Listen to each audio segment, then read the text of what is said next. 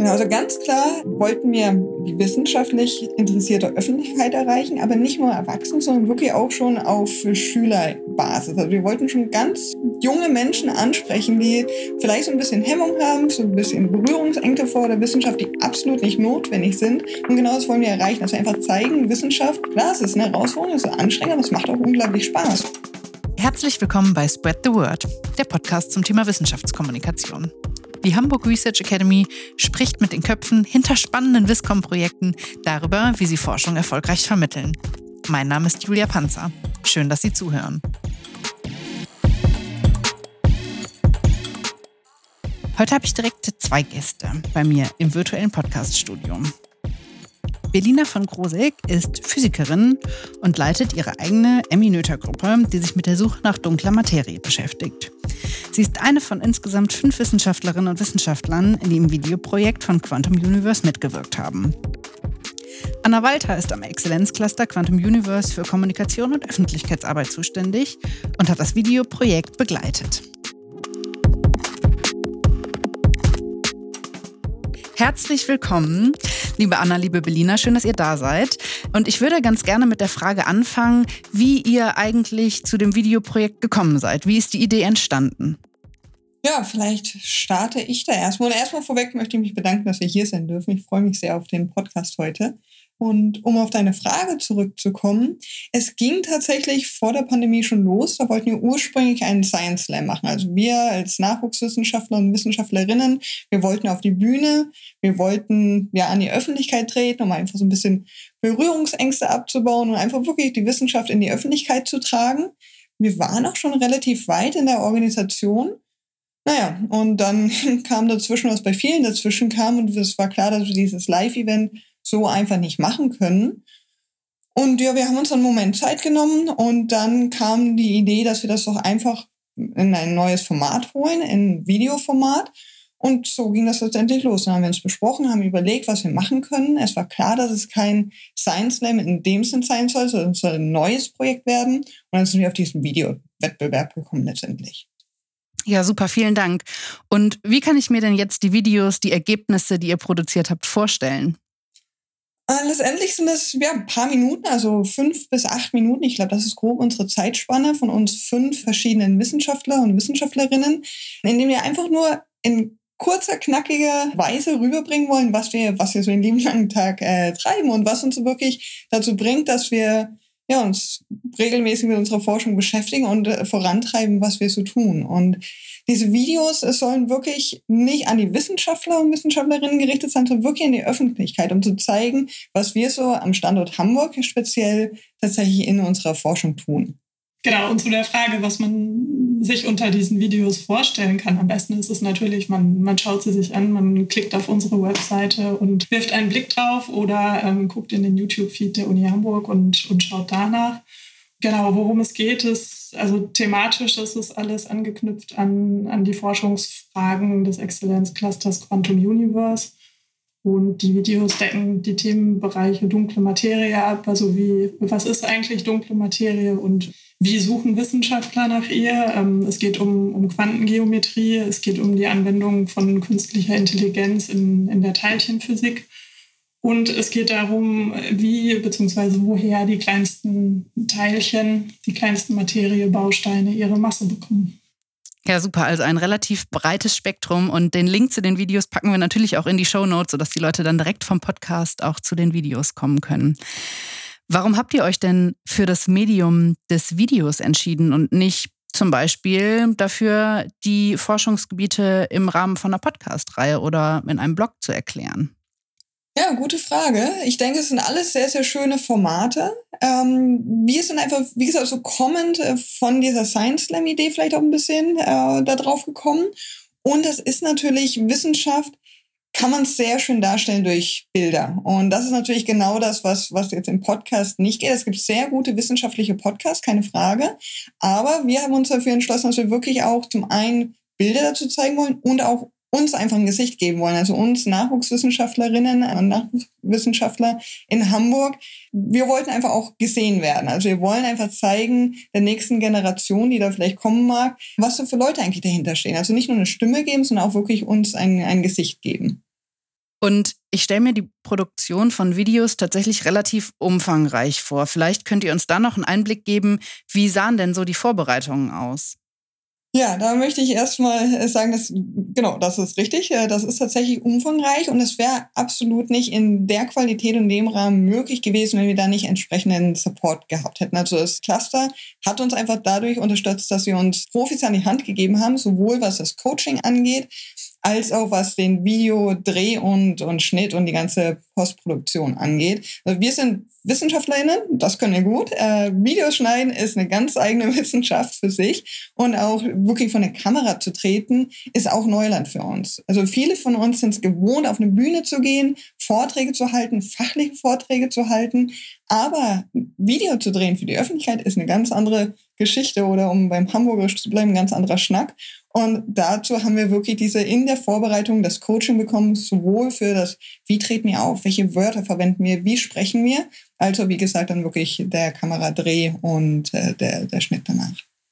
Ja, also so ein Videoprojekt auf die Beine zu stellen, das zieht sich über mehrere Monate eigentlich hin. Also die, die Idee zu verfeinern, ein Konzept zu entwickeln und dann zu schauen, mit wem können wir zusammenarbeiten. Ähm, auch immer im Blick zu behalten, wofür machen wir diese Videos eigentlich und auch im Blick zu behalten, dass eine gewisse Nachhaltigkeit auch eine Rolle spielen soll, nämlich dass diese Videos nicht nur, wenn, dieses, wenn dieser Videowettbewerb vorüber ist, dann quasi verpuffen, nicht mehr angeschaut werden, sondern dass wir die auch in der Zukunft noch nutzen wollen.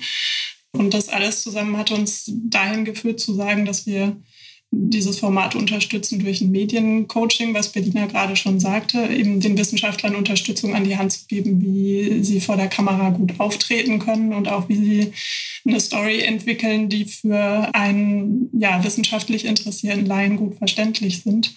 Und dass wir dann am Ende auch die Produktion und die Postproduktion dieser Videos in professionelle Hände gegeben haben, weil uns wirklich wichtig war, dass wir ein gutes und auch vorzeigbares Resultat am Ende haben. Ihr habt da gerade schon ein bisschen was zu gesagt. Ich würde aber trotzdem auch gerne nochmal fragen, was waren denn vielleicht auch Schwierigkeiten oder Hürden oder an welchen Stellen habt ihr auch gemerkt, ah, okay, das ist was, vielleicht auch gerade für die Wissenschaftlerinnen und Wissenschaftler eben was ganz Neues, was eigentlich nicht so zum wissenschaftlichen Kerngeschäft gehört? Ja, eine Herausforderung ist tatsächlich, das, was einen den lieben langen Tag rumtreibt und wirklich auf den Beinen hält, auf fünf Minuten runterzubrechen. Das ist eine Herausforderung. Auch auf Konferenzen hat man normalerweise deutlich mehr Zeit. Das streckt sich von zwölf Minuten bis zu einer Dreiviertelstunde, je nachdem, was für, man, was für einen Vortrag man so hält. Aber diese fünf Minuten oder auch bis zu acht Minuten, das ist tatsächlich eine neue Art der Herausforderung, wo man wirklich einmal lernen muss, welche Wörter sind wirklich die ausschlaggebenden und was sind wirklich die, die Buzzwords, was sind die die Sachen, die wirklich den, den Kern der eigenen Forschung ausmachen. Das ist ja eine neue Art der Herausforderung sicherlich. Was auch eine Herausforderung ist, ist eine Anschaulichkeit zu erzeugen für diejenigen, die, die sich eben nicht tagtäglich mit dem, mit dem Thema beschäftigen und dafür auch eine geeignete Form zu finden. Und ich finde, das funktioniert sehr, sehr gut in den Videos. Genau, das ist tatsächlich was, wofür unser Coach äh, Michael Wanke extrem hilfreich war. Er kommt einfach nicht aus der Wissenschaft, er ist wissenschaftlich interessiert. Das heißt, genau das Publikum, das wir ansprechen wollen, kommt nicht aus der Wissenschaft. Und jeder von uns fünf äh, WissenschaftlerInnen hat das erlebt in der Vorbereitung, dass wir immer wieder zurückgeführt werden mit ja, was heißt das? Nee, das Wort verstehe ich nicht. Das kenne ich nicht, das habe ich noch nicht gehört. Und wir dachten, ja gut, das verwende ich jeden Tag. Aber stimmt, du verwendest das nicht. Also probieren wir mal ein anderes Wort. Und das wäre auch ohne ja, Menschen wie, wie Michael Wanke, hätte das so nicht funktioniert, weil wir das einfach nicht gewohnt sind, das so anschaulich zu machen, wie Anna das auch gerade beschrieben hat, dass es sein soll. Ihr habt jetzt auch schon viel zum Thema Sprache gesagt. Also wie muss ich eigentlich sprechen, damit es auch eine gewisse Verständlichkeit mit sich bringt? An welche Zielgruppe habt ihr denn gedacht, als ihr die Videos produziert habt? Und gab es auch Feedback von Leuten, die ihr mit den Videos erreicht habt?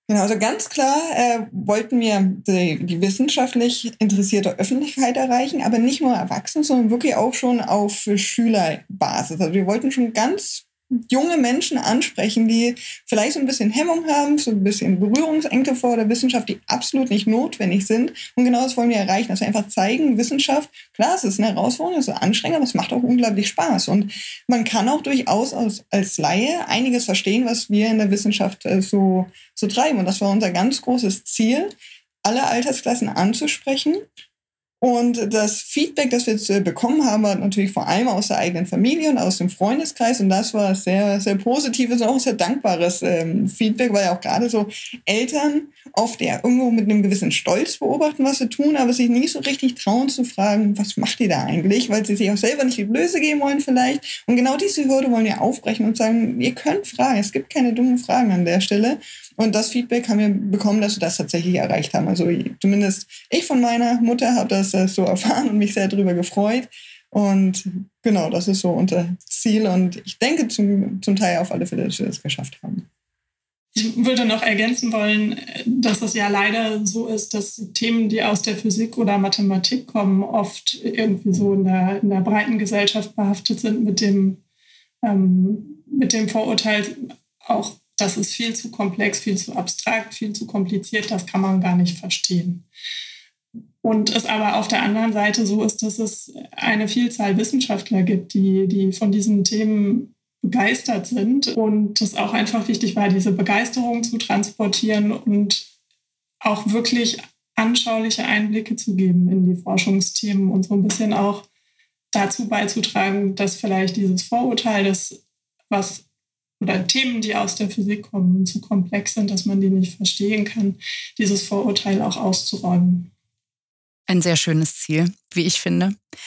Habt ihr euch im Vorfeld Gedanken über sowas wie eine Erfolgsdefinition gemacht? Habt ihr darüber nachgedacht, okay, das wollen wir insgesamt damit erreichen und dann können wir so einen Haken dran machen und dann war es ein erfolgreiches Projekt? Also ich stelle mir vor, bei der Planung von einem Science Slam, der in Präsenz stattfindet, denkt man ja, wenn der Saal voll ist.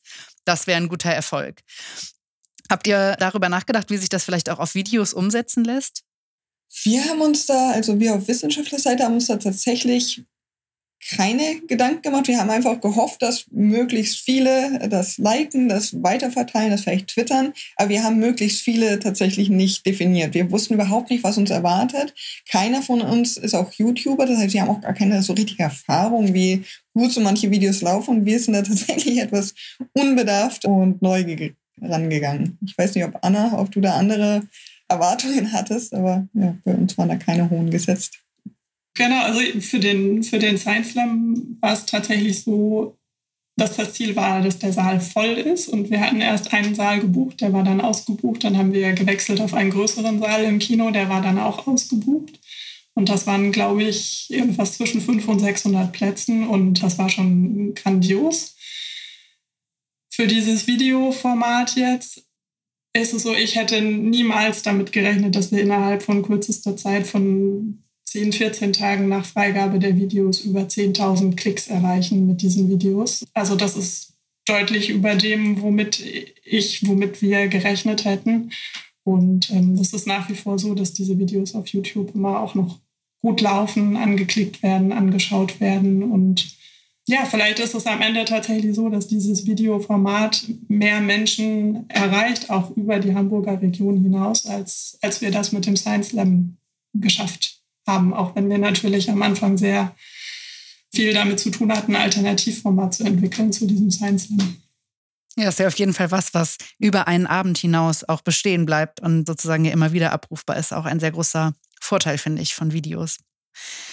Sowohl beim Science Slam als auch bei dem Videowettbewerb gibt es ja so einen kompetitiven Faktor. Also es konnte ja auch abgestimmt werden. Wie wichtig war das denn, diesen, diesen Aspekt für euch in dem Projekt dabei zu haben?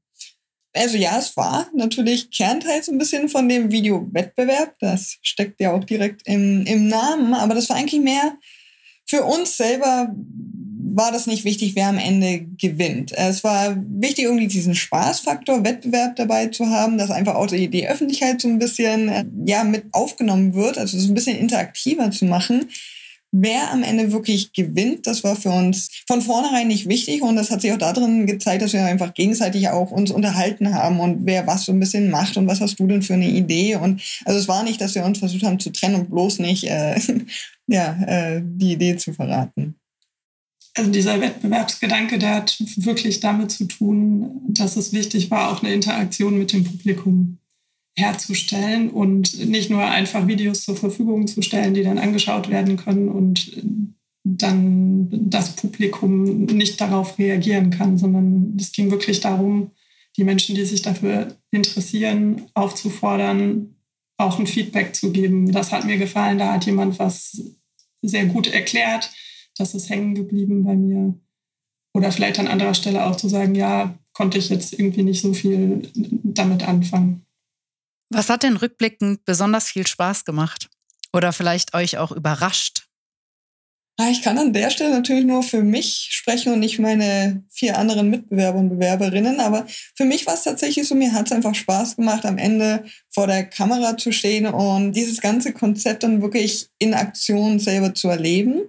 Und meine Wissenschaft einfach mal von der anderen Seite beleuchtet zu sehen. Mir hat dieser, der Drehtag tatsächlich ähm, am meisten Spaß gemacht. Und was sicher auch damit zu tun hat, dass das Team um Beatrice Erdmann von Perspektive Media einfach hervorragend war und wirklich dann ja, uns als komplette Kameraline unglaublich angenehm herangeführt hat und uns sehr wohl hat fühlen lassen. Und ja, das war, ich würde sagen, das war so für mich das, das Highlight von dem, von dem ganzen Projekt, der Drehtag. Für mich sind es mehrere Highlights. Das erste Highlight ist schon, dass überhaupt diese Initiative für dieses Format, also erst den Science Slam und dann, äh, dann dieses Videoformat von den Wissenschaftlerinnen und Wissenschaftlern selbst gab und dieser Videowettbewerb nichts ist, was wir aus der Geschäftsstelle des, des Clusters heraus ähm, aufgestellt und gesteuert haben, sondern dass wir damit wirklich ein Projekt aus der Wissenschaft selbst unterstützt haben. Und das nächste Highlight war mitzuerleben, was für Ideen die Wissenschaftler haben, wie sie ihre Themen darstellen und präsentieren möchten, mit welchen Plots. Und natürlich ganz am Schluss die, die fertigen Videos zu sehen, als sie aus der Produktion gekommen sind und zu merken, da ist wirklich was ganz Großartiges entstanden und wirklich auch einfach tolle Formate, die sehr unterhaltsame Einblicke auch in, in Forschungsthemen geben. Und gibt es vielleicht einen Tipp, den ihr gerne zu Anfang des Projekts gehabt hättet? Also ein Learning, wo ihr sagt, ah ja, also wenn jetzt jemand zu mir kommt und sagt, ich würde total gerne meine Forschung mal in einem Video erklären, gibt es dann was, wo ihr sagen würdet, ja, und darauf würde ich in jedem Fall achten? Von unserer Seite aus würde ich tatsächlich sagen, die Zeit nicht zu unterschätzen, die es tatsächlich braucht. Wie gesagt, nochmal das, das Coaching und die Hilfe bei den Dreharbeiten, ohne das wäre das einfach nochmal eine andere Dimension geworden. Aber selbst mit der Hilfe an der Hand sich das Drehbuch auszudenken, zu schauen, dass es wirklich in diese paar Minuten passt, das zu überarbeiten, das zu üben, dass man nicht vor der Kamera steht und das erste Mal den Text aufsagen muss, das darf man wirklich nicht unterschätzen, dass das trotz allem seine Zeit braucht und auch seine Ruhe dafür braucht. Mhm, das würde ich sehr unterstreichen. Also Zeit einzuplanen dafür ähm, ist sicherlich einer der wichtigsten Ratschläge. Und aus meiner Perspektive heraus würde ich vielleicht noch ergänzen, dass es gut ist, sich früh damit auseinanderzusetzen, was eigentlich technische Möglichkeiten auch sind, wie man Videos nachher zeigen kann, wie man sie auf Webseiten einbinden kann. Also das lohnt sich immer auch schon am Anfang von so einem Projekt, solche Fragen zu stellen und auch anzufangen zu recherchieren. Anna, du hast gerade auch schon ein bisschen was dazu gesagt, welche ja, Vorstellungen es ist auch so in der Gesellschaft von Physik gibt, von Naturwissenschaften vielleicht auch insgesamt, dass es sowas sehr schwer Verständliches ist. Was würdet ihr denn sagen, welche Bedeutung Wissenschaftskommunikation für Fächer wie Physik hat und vielleicht auch für das Exzellenzcluster Quantum Universe insgesamt? Ja, ich denke, das ist extrem wichtig. Also ich gehe nochmal zurück zu dem Nachwuchs. Ich merke schon, das ist mir sehr, sehr wichtig. Gerade da ist Öffentlichkeitsarbeit extrem wichtig. Und ähm, in den Schulen sitzen die Wissenschaftler und Wissenschaftlerinnen von morgen. Und ich finde es immer schade, wenn sozusagen der Nachwuchs nur aus, aus Familien kommt, die da vielleicht schon vorher, der Vater, die Mutter war an der Universität, hat studiert, also sozusagen schon ähm, vom akademischen Laufbahn in der Familie geprägt kommen, sondern und deswegen ja irgendwie diese, diese Vorsortierung an der Schule stattfindet. Das ist einfach was, wo ich wirklich gegenarbeiten möchte und wirklich auch Kindern und Jugendlichen die Chance geben möchte, Kontakt zur Wissenschaft aufzubauen, die einfach nicht von Haus aus schon diesen Kontakt bekommen und einfach wirklich sehen, hier, das sind die Möglichkeiten, das steht euch offen, das ist eine wunderschöne Welt, einfach eine spannende Welt in der Wissenschaft. Und die Leute, die da arbeiten, wenn ihr jemanden kennenlernen wollt, wir sind nahbar, ihr könnt uns Fragen stellen. Also das eine, dass wir wirklich die Berührungsängste zur Wissenschaft verlieren, aber auch die Berührungsängste zu Wissenschaftlern und Wissenschaftlerinnen. Das ist für mich so der Kern von Öffentlichkeitsarbeit, diese Barrieren einzubrechen. Und wie gesagt, ganz extrem, vor allem auch bei, bei Jugendlichen, dass da einfach wirklich unser Nachwuchs von vornherein erreicht wird. Und ich meine, das ist auch die Stärke von, von Deutschland ist Wissenschaft ist durchaus ein extrem starkes Feld bei uns. Insofern ist es einfach wirklich extrem wichtig für mich, Öffentlichkeitsarbeit. Das würde ich voll und ganz unterstreichen, was du gerade gesagt hast, Belina, und auch noch hinzufügen, speziell jetzt für den Fall der Themen des Exzellenzclusters. Bei uns geht es um den Ursprung und die Entwicklung des Universums und im weitesten Sinne auch um die Frage, woher kommen wir eigentlich? Und das ist ein Thema, was unabhängig davon, welchen Ruf jetzt Physik oder Naturwissenschaften haben, sicherlich viele Menschen beschäftigt. Und da gibt es einfach viele spannende Themen zu entdecken. Und insofern ist natürlich für ein Forschungsprojekt wie unseres Öffentlichkeitsarbeit ganz, ganz wichtig. Nicht nur um den, um den Nachwuchs zu erreichen oder den, den zukünftigen Nachwuchs, sondern auch einfach um, um Themen in die Gesellschaft zu tragen und Fragen zu beantworten, die, die sich viele Menschen stellen, unabhängig davon, ob sie jetzt explizit an, an Themen aus der Physik interessiert sind oder nicht. Finde ich zwei sehr spannende Punkte. Also zum einen die Nachwuchsrekrutierung oder auch Barrieren abzubauen, Bediener, so wie du das ja auch ein bisschen beschrieben hast. Und aber gleichzeitig auch so einen gesellschaftlichen Auftrag, also tatsächlich auch transparent zu machen, was passiert eigentlich innerhalb der Wissenschaft. Das äh, finde ich eine sehr schöne und wichtige Kombination. Vielleicht in Ergänzung zu dem gesellschaftlichen Auftrag noch, also Forschung wird ja in der Regel auch aus Steuergeldern finanziert. Und warum soll man dann nicht auch Einblicke da reingeben, was, was in der Forschung passiert? Ja, absolut. Das ist auch was, was die Wissenschaft zurückgeben kann an die Gesellschaft.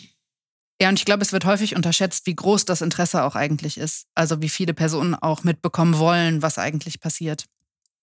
Ich hatte noch eine Frage auch an dich, Belina. Wenn jetzt eine junge Wissenschaftlerin auf dich zukommt, vielleicht gerade mit ihrer Doktorarbeit angefangen und sagt, ah, ich fand die Videos so toll und ich habe selber auch Lust, über meine Wissenschaft zu sprechen und vielleicht nochmal andere Leute zu erreichen, gibt es da Tipps, die du der Person mit auf den Weg geben würdest?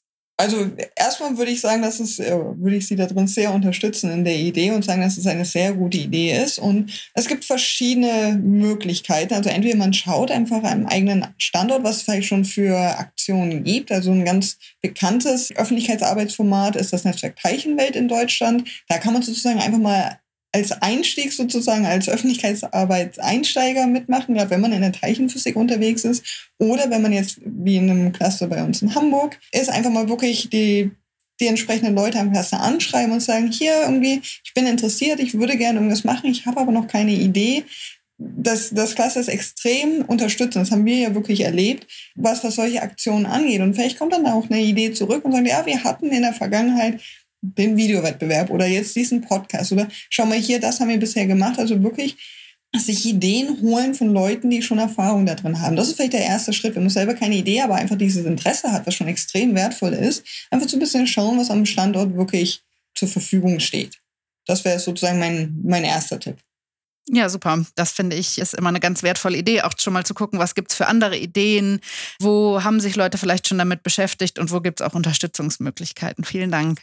Wir kommen langsam schon zum Ende und ich frage am Ende immer noch ganz gerne unsere Gäste nach Formaten aus der Wissenschaftskommunikation, die selber gerne gehört werden. Also, und vielleicht hat da eine von euch noch einen Tipp oder ein Format, das gerne weiterempfohlen werden möchte einen anderen Podcast, andere Videoformate, was auch immer euch einfällt.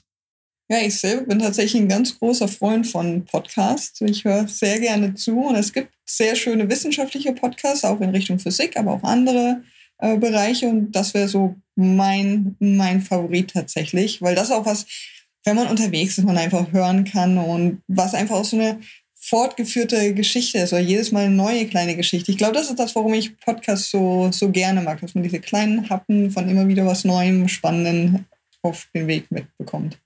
Ja, das kann ich auch so unterschreiben. Groß, großer Podcast-Fan. Mm, bei mir sind es tatsächlich zwei Formate, die mich interessieren oder irgendwie auch ja, so ein bisschen meinen Werdegang oder meine Entwicklung in Richtung Wissenschaftskommunikation geprägt haben. Das eine ist das MyLab, das kennen wahrscheinlich ganz, ganz viele, ist deutschlandweit sehr bekannt. Das war für mich wichtig zu einer Zeit, als ich angefangen habe, mich Richtung Wissenschaftskommunikation zu orientieren, einfach um da ein, ein, gutes Beispiel zu haben, ein gutes Format vor Augen zu haben, wie man Wissenschaft vermitteln kann. Und das Zweite ist, dass es mir auf einer Konferenz begegnet. Es gibt ähm, eine Gruppe Leute, die auf Twitch, auf ähm, einer Plattform, die äh, eine Videoplattform, die im Gaming-Kontext genutzt wird, ein Format anbieten, das nennt sich Forschungsstrom, wo es um Wissenschaftsthemen geht. Und das fand ich einen ganz, ganz spannenden Ansatz, gerade auch im Hinblick darauf, wo stecken denn eigentlich unsere Zielgruppen, wo sind denn die Leute, die, die sich für Wissenschaft interessieren. Und so ein Format auf Twitch anzubieten, finde ich ein einen großartigen Gedanken. Hervorragend, vielen Dank. Das werden wir auch gerne mit in die Show Notes aufnehmen.